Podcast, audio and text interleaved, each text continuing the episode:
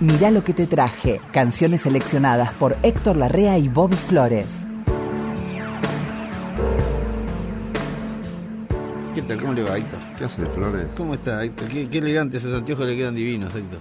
Sí, son de oculista, de, de- de oftalmólogo, de... Ah, No, se ¿cómo lo se- recetaron. De óptico. De óptico. Sí, hoy no compré en el... ¿Vos sabés la enorme cantidad de gente que se compra los anteojos hoy día en kioscos?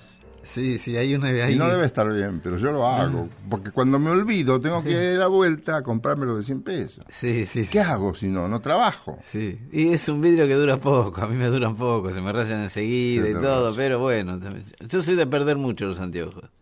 ¿Qué es de tu vida milonguera, noctámbula, Bien. lujuriosa, de champán y mujeres? Viendo cómo crecen los hijos, estoy el, el, el Benicio, ahora está jugando al fútbol en el equipo del parque. ¿Qué edad tiene Benicio? Y 12 tiene. Ah, el más grande. el más grande de los varones, ¿sí? Y este y empezó con su primer matiné, un asalto. Ah, la flauta. Eh, eh, Ya empezó a Y sí, salir de 12, noche. sí. Y sí, ya empezó. ya ¿Pero me- a qué hora? hasta las 12, Claro. hasta la medianoche, en el colegio. ¿Y cómo, cómo vuelve? ¿Lo vas a buscar? Y volvió estropeado, me di cuenta que, que disfruta No, la noche. ya sé. Sí, sí, volvió. ¿Pero lo vas a buscar o no? Sí, sí, lo fui a buscar a las dos. ¿Me sabes con quién me encontré en la puerta? Con Pergolini. No que estaba buscando a la nena de él, que tiene 12. No. Sí, sí, ya no sé, nos miramos y no sé dónde nos encontramos antes. Antes a las 12 de la noche nos encontramos. Qué lindo es ir a buscar los hijos. Sí, sí, y verlos crecer, ¿no? Así que estoy con Sí. él. Eso es, es verlo crecer. Irlo a buscar es verlo crecer. Sí, sí, sí. Además viene con sensaciones nuevas, trata gente nueva. Sí, sí, Porque sí. no todos son sus amigos, hay gente nueva, No, chicas no. nuevas. Este chicos- es de este es de salir con eh, salir con dos y volver con 19. Ah, ¿sí? Sí, tiene esos amigotes así que van juntando gente, eso me gusta. parecido a el vos, pibe. pues. sí, sí, claro. Bueno, usted sabe, yo he aparecido con mucha Y la gente. bullanguera. bueno, Héctor, ¿Querés escuchar algo? ¿cómo no? Por favor, Héctor. Vos sabés que a mí me gusta Waldo de los Ríos. Y sí. Escucho mucho Waldo de los Ríos. ¿Usted Y- es fan de Waldo de los Sí, sí, sí. Tocando el piano solista, Sí. hay que tenerlo en cuenta para una primera línea de pianistas argentinos Sí, sí. y con pretensiones internacionales. El otro día estuve escuchando ese disco que usted me recomendó un tiempo. Eh, ese que es eh, clásicos con... eh, Con ritmo. Con ritmo. Sí. Está se, bueno. vendió, se vendió en todo el planeta. eso. Me imagino lo que habrá sido cuando salió. Sí, sí aún hoy se siguen haciendo discos así. Los puristas chillaban, pero Bueno. era, era música. Sí, Chichon cuando hizo 20 como la gente, déjalo hacer uno que experimente. Pero por- claro. Y él fue contratado, muy, él, él bebió en las fuentes de la música académica, Claro. estudió con muy buenos profesores, la madre lo guió, Claro. Marta de los Ríos, y él se lo reconoce en ese disco que también trajimos acá, Sí. donde canta Marta de los Sí. Ríos, él pone en orquesta, y él hace todo un poema en prosa que escribió él, y dice diversas partes antes de empezar cada tema, Sí, y le llama La Calandria. Gracias, Calandria, por haberme guiado. Lo guió, lo guió en la vida y lo guió musicalmente. Y Marta supo decirle que para tocar música, que a él le gustaba mucho, tenía que adquirir técnica, porque la técnica le iba a ayudar a expresar mejor los sentimientos en la composición. Gran verdad. Gran consejo.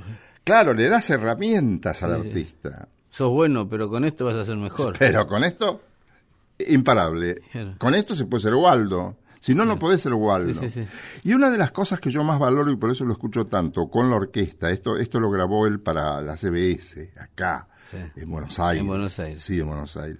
En aquel estudio que vos te debes acordar, creo que estaba todavía ¿En cuando... vos- Saavedra? No, no, no. Acá en la calle Paraguay. Paraguay 900, por ahí. Sí, sí. ¿Te acordás Sí, sí, donde hay un teatro ahí. Ahí, ah, sí, ah, sí. Sí, Bueno. sí, sí, sí. Ahí rindieron, rindieron pruebas muchos muchachos, Ah. amigos tuyos, míos. Esos estudios, qué historia tenían los de esa época. Eh, sí. Cada uno Yo iba a ver grabaciones a veces.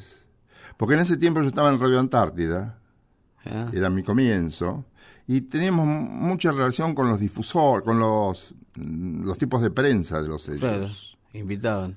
Invitaban, dice, que graba fulano, ¿querés venir? Y siempre interesante. Y sí. Quedarte un rato, ¿no? Porque si no... Sí, sí, no, fastidiado, no, claro. Sí. Este, bueno, Dan, eh, grabó varios discos allí, Waldo de los Ríos, no todos se publicaron, pero lo que a mí más me, me llama la atención es lo que investigó el, dos de, los, del- de las bases más importantes de la música, que es el ritmo y el color. Las, eh, las texturas de colores, de tonos musicales que logra, logra Waldo de los Ríos son propias de un hombre que ha investigado mucho. No solamente en la música, en los colores posibles de la música, sino en aquellos colores que reclama la música original de las provincias argentinas.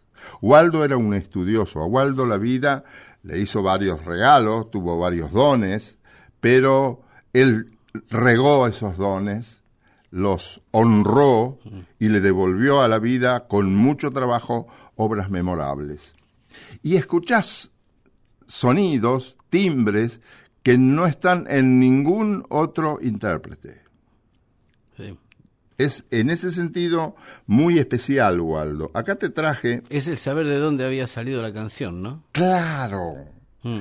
Waldo sabía todo de música argentina, tenía una gran capacidad para aprender, Es porque eso. eso la madre me decía, que él eso lo sabía de los 14, 15 años. Estamos hablando ahora de Waldo de los 35. Sí, si eso no se enseña, eso uno lo aprende Mm. solo, eso no hay forma. Si no tenés interés, No, eso es fácil, como decía Astor de la música. Fácil, la música es fácil o imposible. Si te resulta, claro, en el medio no hay nada. si ¿no? te resulta difícil, Eh. ponete un kiosco. Pero no sigas con la música, porque no, no vas a sufrir, Sí, sí. porque nunca vas a ser un buen músico. No, no. Acá yo te invito a escuchar, mi querido Bobby, La Danza del Diablo por Waldo y Orquesta, que también es una demostración de paleta de colores inalcanzable.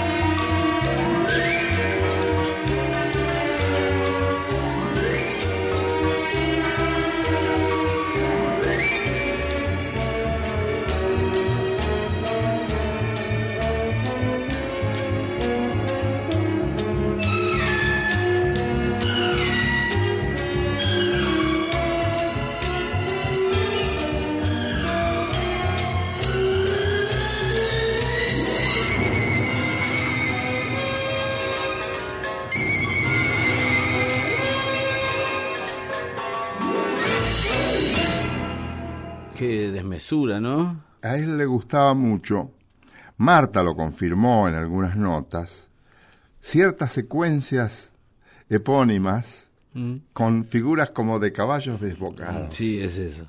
que van, Eh, que van, que van, y se beben la distancia en la llanura. Eso es en la llanura. Y él lo pone en muchos. Tiene otro, otro, una chacarera divertidísima del Django Rodríguez. Él lo convierte también en un tema heroico. La patrulla.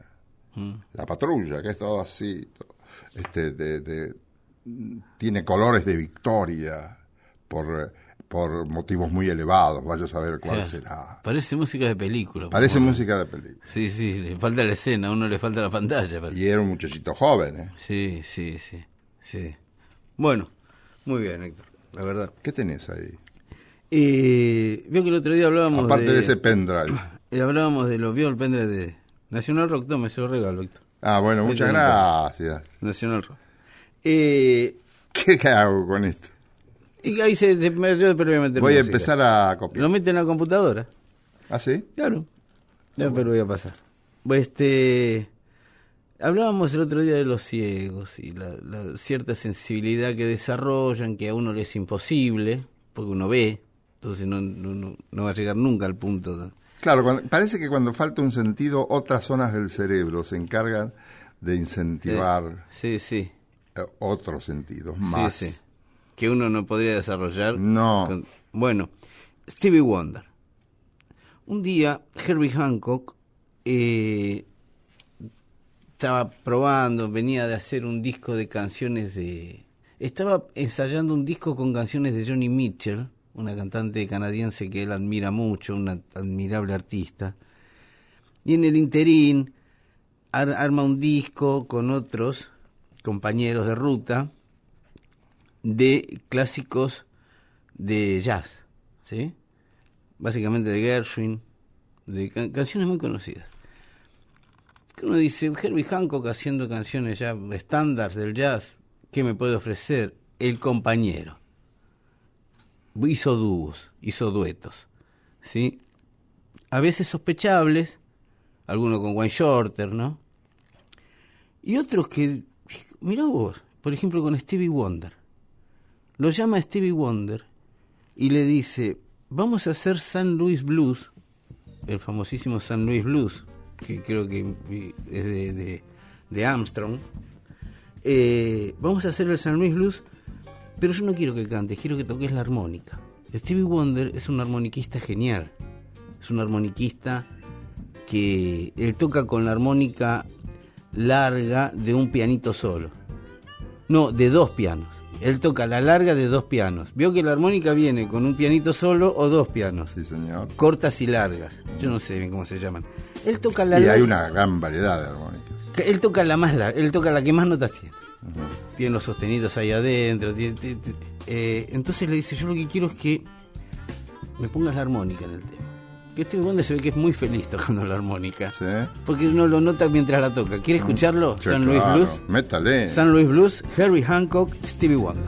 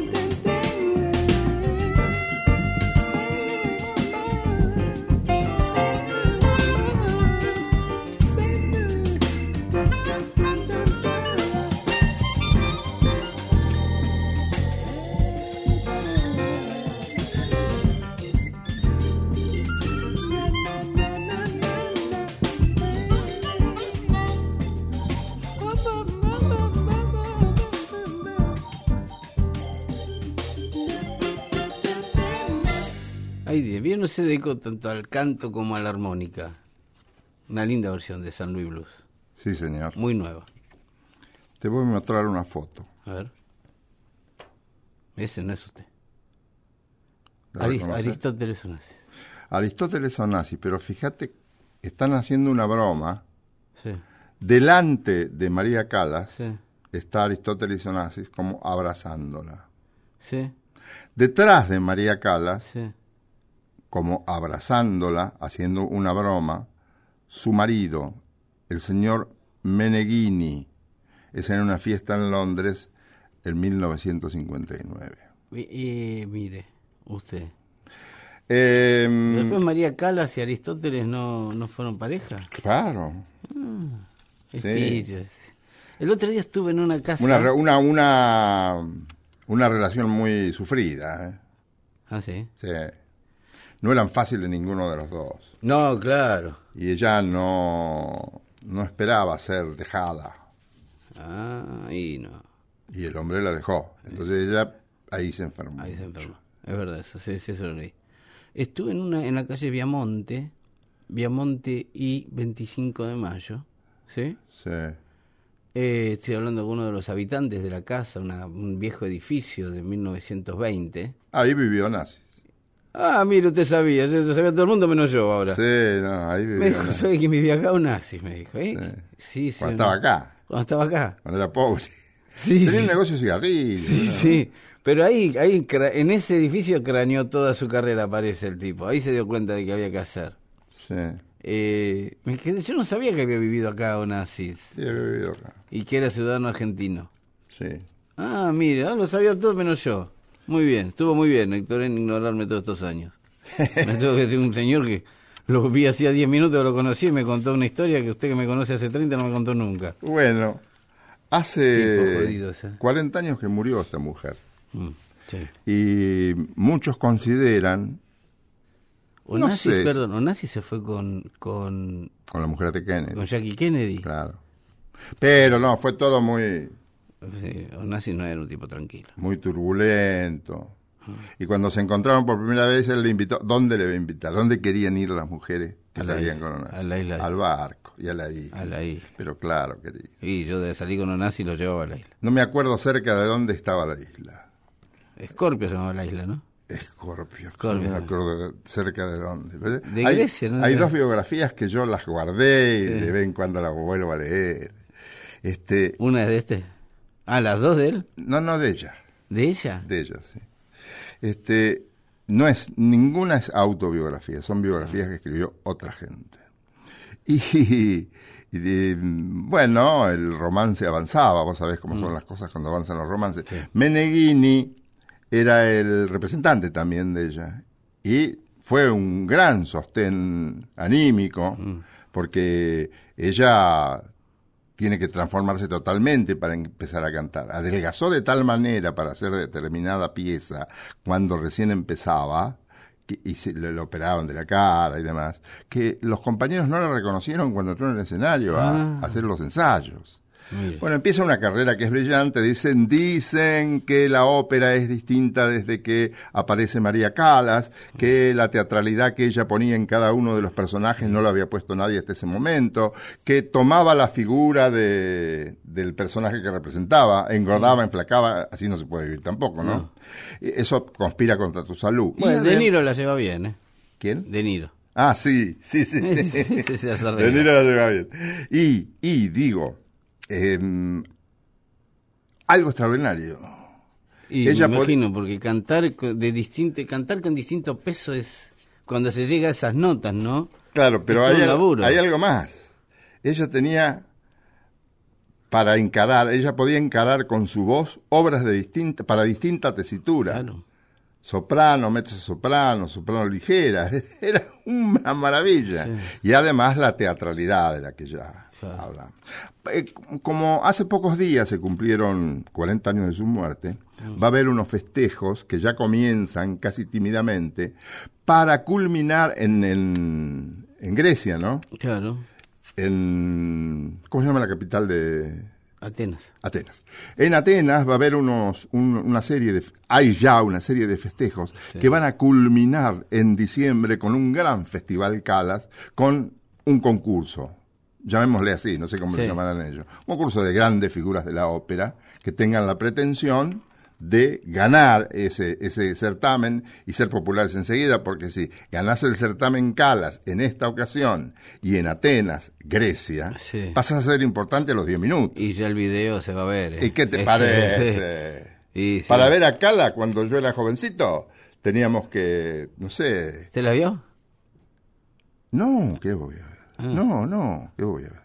Y en- en- yo la, en la, mm, a veces venía un video en, Ah, no vino acá nunca ella. que yo sepa no, Ah.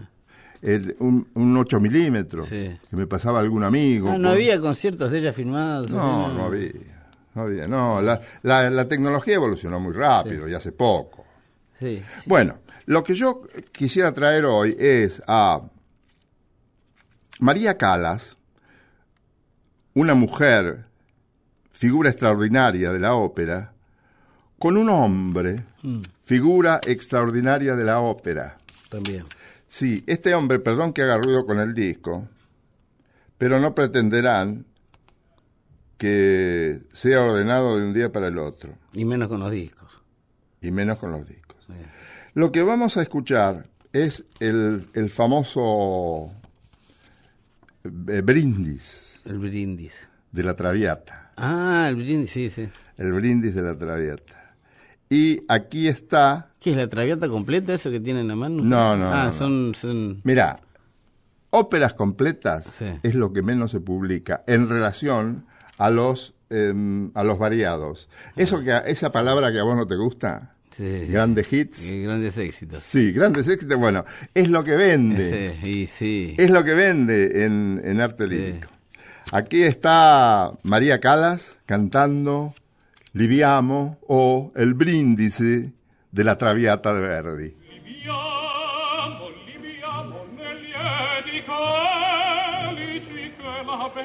testa infiora e là fuggevol fuggevol ora s'innebriamo lutta liviane talci fremiti che suscita l'amore e poi che quell'occhio al cuore onnipotente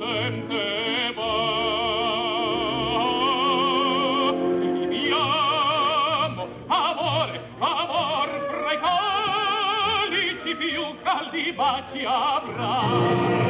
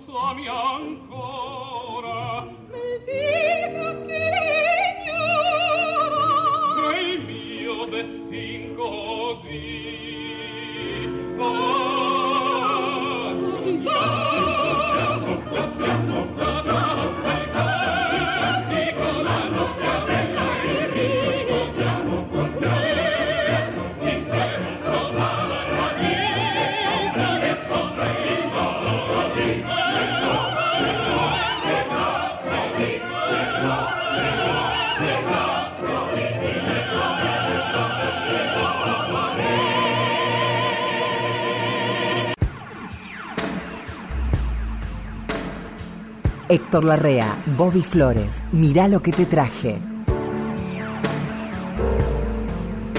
Yo le traje, mi querido Héctor, em, anunció su retiro de los escenarios porque ella tiene una enfermedad que si bien no es mortal, le impide tocar bien, cómodo. Digamos, tiene una... También es un organismo bastante golpeado. Estoy hablando de Eric Clapton. Ah, sí. Eric Clapton.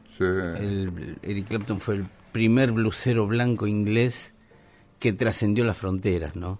A él le decían Dios. A él le decían Dios. Y no era Dios. ¿O No- sí? No sé, yo...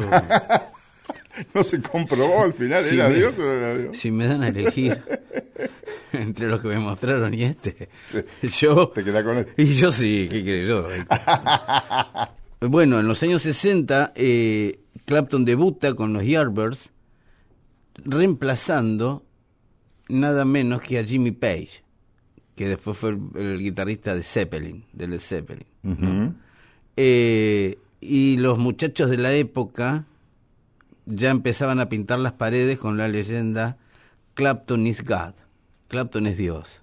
¿Ah, sí? Sí, Mira que entendido soy, ¿eh? sí, sí, sí. Usted está ahí. Héctor. Eh, eh, Clapton fue, eh, era un chico bastante, él sufrió bastante, su niñez no fue una niñez feliz, creció en la guerra, ¿eh? Eh, y este, era un chico bastante retraído, le costaba mucho el colegio, el tipo había nacido para una sola cosa, que era tocar la guitarra, Tocar la el tipo le dieron la guitarra y dijo esto es lo mío, y de ahí en más fue fue un- una luz en el camino de todos los que transitamos el rock y el blues, porque tenía una facilidad y una ductilidad y una, una presencia en el escenario como pocas veces se ha visto. Eh, trabajó con los Beatles, se hizo muy amigo de George Harrison, él es el que graba el solo de Guitarra vas a llorar, el famoso tema de los Beatles, el solo es de Eric Clapton. Eh, nunca, nunca un mal disco, nunca una porquería. Cada tanto se mandaba una experimentación, pero en todo caso se le perdonaba.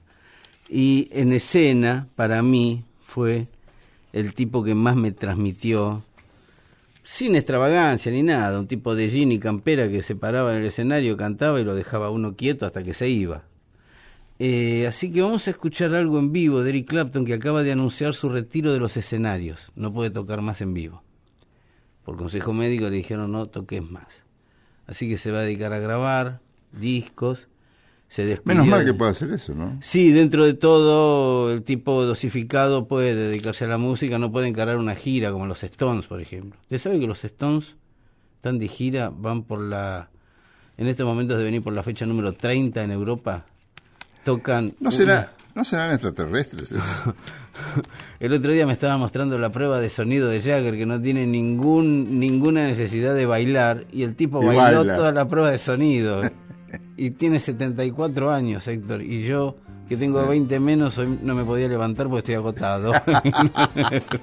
bueno, Clapton hasta Clapton. hasta hace poco transitó los escenarios y Clapton en el escenario es otra cosa, la verdad.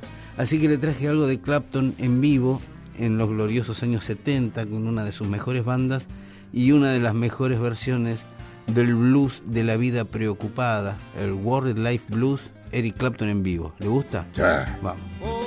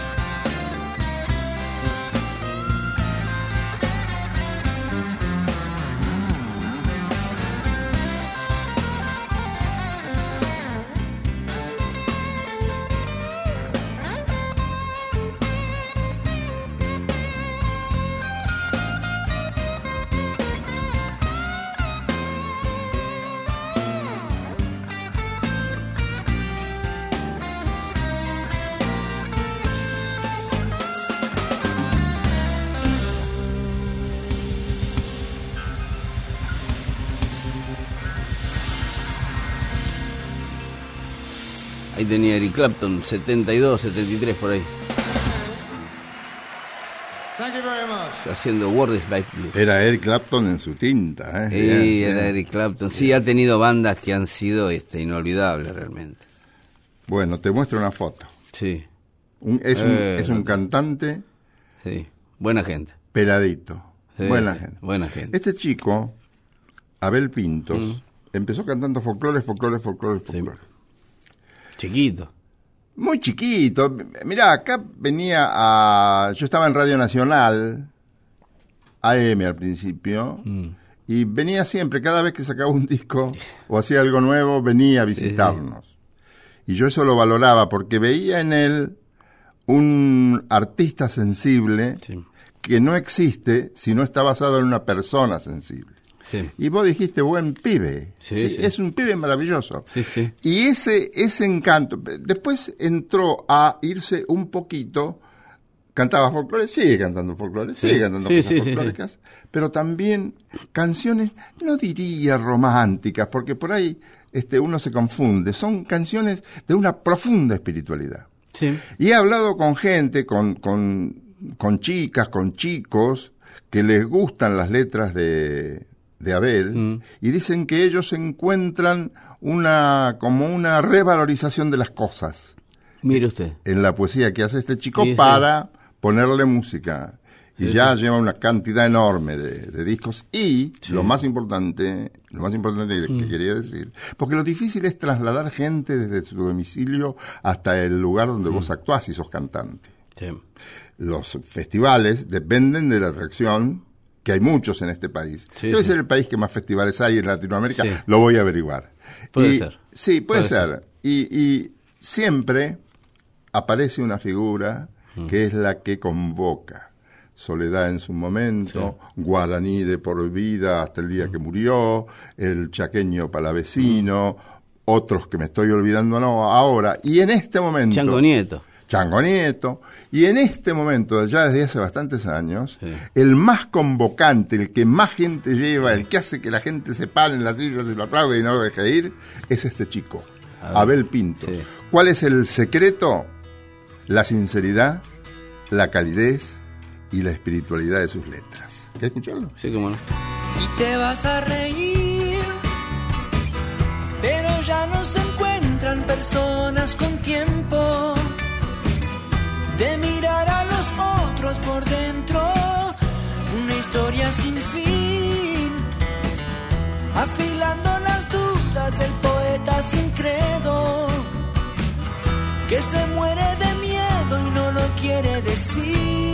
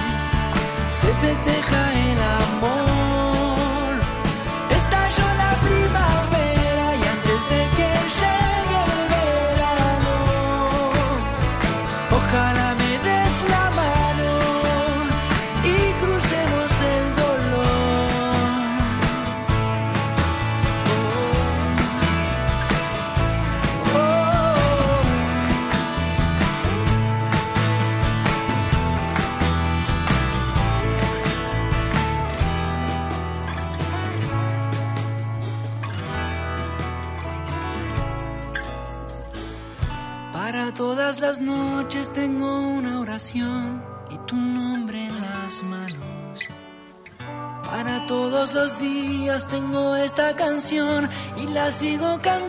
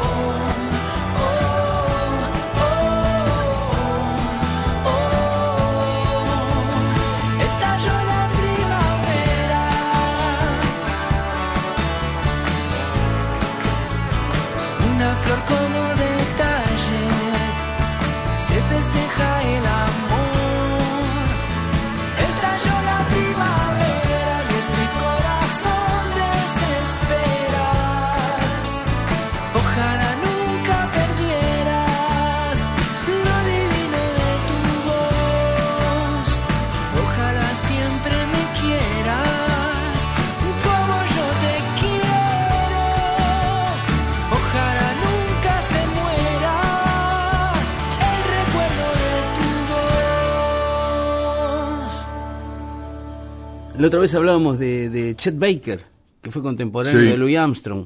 Él hacía la misma, tocaba la trompeta y cantaba. Pasa que Louis Armstrong era otro estilo. Eh, Chet Baker quedó un poco atrás de Armstrong en la popularidad y todo eso. Una vida bastante golpeada la de Chet Baker. Pero hoy, hoy es rescatado como uno de los grandes, uno de los más influyentes cantantes con su estilo en muchísimos cantantes de música pop que vinieron después. Cantar sin, sin extravagancias, sin desmesura, en el mismo tono. Eh, un cantante que ha hecho escuela sin proponérselo. Yo creo que él lo que realmente le gustaba era tocar la trompeta. Pasa que era muy pintón, Chet Baker. Entonces todos le dijeron, ¿por qué no cantas que te bien cantando? Y un día hay una, hay una, hay una este, conferencia de prensa. Él era contemporáneo de, James Dean, ¿sí? Y era bastante parecido a James Dean. Eh, entonces alguien le pregunta por James Dean, que parece que había hablado de él, de, de Chet Baker. Y él mira al que tiene al lado, Chet Baker, y se ve que el otro se acerca al oído y le dice James Dean, que le da un dato de James Dean. Y sabe que dijo Chet Baker, ah, James Dean, sí, sí, siempre me pregunta dónde compro la ropa. ¿Quiere escuchar a Chet Baker? Sí, señor. Never Métale. been in love before, Chet Baker. Métale. I've never been in love before. Now all at once it's you. It's you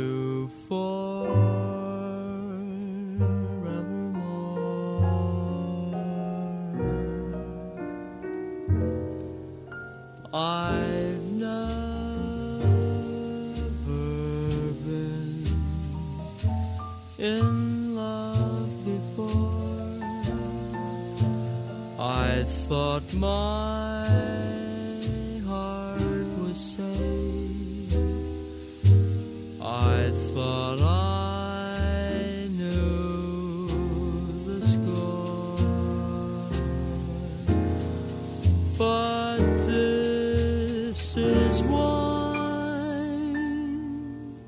It's all too strange and strong. I'm full of foolish song, and out my song must pour. So